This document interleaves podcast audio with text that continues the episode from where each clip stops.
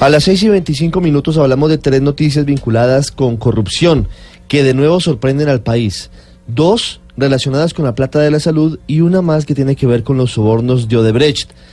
Hablando de salud, la Contraloría General de la República reveló que se desviaron recursos de ese sector tan importante para los colombianos desde la EPS Salud Cop, hoy en liquidación, que dio paso luego a Café Salud y más tarde hoy a Medimás por más de 150 mil millones de pesos. Por eso abrió juicio de responsabilidad fiscal a los exsuperintendentes de salud Gustavo Morales y Conrado Gómez y a los exinterventores de la EPS Salud Cop Guillermo Grosso, hoy detenido, Mauricio Castro y Wilson Sánchez por posibles irregularidades con cerca de 70 mil millones de pesos. A esto se suman otras actuaciones muy cuestionadas del mismo Grosso por más de 80 mil millones de pesos durante el periodo de intervención de la EPS Salud Cop, que luego dio paso a Café Salud tras haber sido intervenida durante la época del tristemente recordado Carlos Gustavo Palacino. Luego, como lo decíamos, Café Salud se convirtió en Medimas, hoy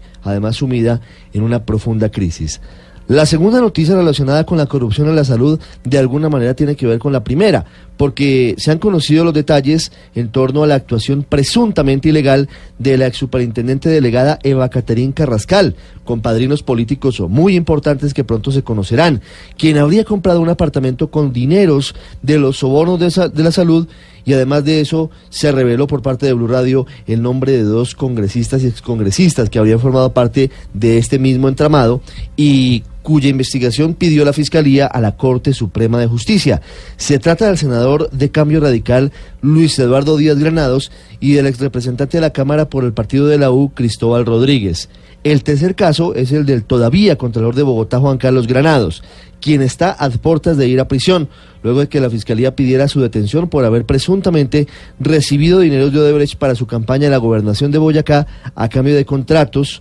que también incluyeron el controvertido Tunjuelo Canoas.